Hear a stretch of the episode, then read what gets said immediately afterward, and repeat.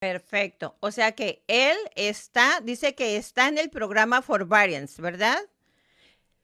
Y quiere refinanciar para, para quitar la aseguranza de PMI.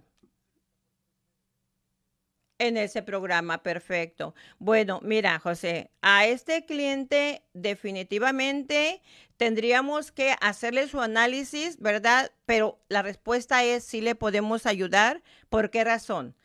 La, los bancos, cuando, ahorita otra vez, hay cientos de personas que se metieron en el, el, programa For Variance porque fue un programa que creó el gobierno, ¿verdad? Entonces mucha gente aprovechó, hasta los que no necesitaban se metieron en el programa, ¿no? Porque tengo muchos clientes que estaban recibiendo rentas y todo y de todas maneras se metieron en ese programa porque fue un programa, vamos a decir, que les ayudó, ¿no? ¿Qué es lo que hacían, qué es lo que hacen los bancos? Porque todavía lo están ofreciendo. ¿Qué es lo que hacen los bancos? Le dicen, mira, no me pagues por tres o seis meses y el total de lo que me debas te lo voy a poner al final de la deuda al final de la deuda. Y no te voy a afectar tu crédito, no te voy a poner pagos tarde y el día que tú quieras refinanciar, tú puedes refinanciar y no te voy a afectar tu crédito. Entonces, lo que dice, lo que piden los bancos ahorita para refinanciarle a una persona que está en el programa For Variance es que le dice, salte del For Variance, ¿ok? Dile al banco que ya no quieres estar en ese programa, paga dos meses consecutivos y ya yo te puedo refinanciar.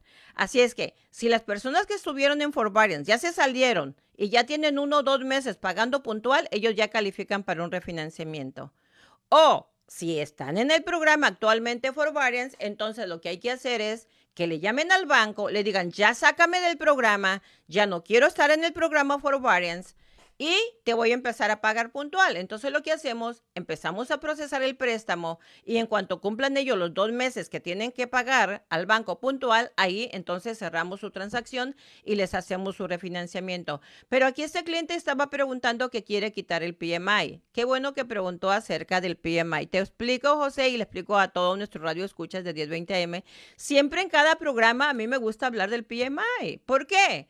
Porque yo siento que es un robo. Yo siento que es un robo que los bancos nos están haciendo. ¿Por qué? Por falta de información. Por eso es que en el programa pasado yo hablé acerca de, de las responsabilidades que obtiene una persona cuando adquiere una hipoteca cuando compra una casa o ya sea un refinanciamiento. ¿Por qué razón? Porque mucha gente no sabe, José, que están pagando la aseguranza de PMI. ¿Qué es la aseguranza de PMI? Bueno, nosotros cuando compramos una casa y adquirimos el préstamo, nuestras responsabilidades son pagar principal, la deuda que nos presta el banco, intereses sobre la deuda que nos presta el banco, los taxis de la propiedad, que son para el gobierno, ¿verdad? Para el condado, y luego viene la aseguranza de fuego por si se nos quema nuestra casa y la aseguranza de PMI. La aseguranza del PMI es la que le protege, es la que le protege al banco el dinero por si el cliente, el comprador, pierde esa propiedad, entonces el banco va y le dice a la aseguranza, ¿sabes qué PMI? A este cliente le presté 500 mil, dame mi dinero y ahí está tu casa. Los bancos nunca dan un paso sin guarache. Los bancos nunca pierden, ¿ok? Así es que esta aseguranza, mucha gente se la dan, se la ponen y sus agentes no es porque a veces no sepan o no es porque a veces o muchas veces no les dicen a la gente o muchas veces le explican a la gente pero se les olvida que esa aseguranza únicamente la tenemos que pagar temporalmente. Esa aseguranza es muy cara. Es casi el 1% de lo que compran su casa. O sea, es que si compran una casa de 500 mil, son casi 500 dólares lo que paga uno mensualmente de esa aseguranza. Ahora, esa aseguranza de PMI la podemos quitar cuando su propiedad adquiera el 20% de plusvalía o cuando le bajemos el 20% de la hipoteca. ¿Y qué ocurre? José, tengo muchos clientes que lamentablemente han venido, no, no han venido 10, 15 años después y todavía están pagando el PMI. ¿Me entiendes? Cuando ya no tienen que haberlo pagado de, hace años porque ya tienen la plusvalía, porque ya bajaron el balance y la gente no se enteró, la gente no sabía que podía retirar esa, esa, esa aseguranza. Y lo más triste es que actualmente tengo muchos clientes que les he podido ayudar que no sabían que tenían esa, esa, esa aseguranza. Entonces, el banco no les va a estar llamando diciéndoles, oh, mira, ven para que te quite la, la, el PMI. No, el banco dice, no, no, no, no, no, me voy a quedar calladito, me voy a hacer el loquito porque a mí me conviene que estén pagando esa aseguranza porque así tengo mi dinerito aseguradito. ¿Verdad?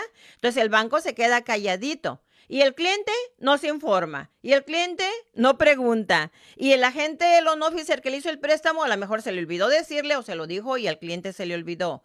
Entonces, pues aquí hay un juego donde mucha gente, tengo una clienta que le quedaban nada más 60 pagos para terminar de pagar su casa y todavía estaba pagando el PMI. Cuando yo le dije que ella había pagado ya 150 mil de PMI, que no tenía que haberlos pagado, la señora se puso a llorar. ¿Me entiendes? Y me dice, Adela, ¿puedo demandar al banco? No, señora, no puede demandar al banco, porque la obligación era de usted, no de ellos. La obligación era de usted de investigar. Ahora, es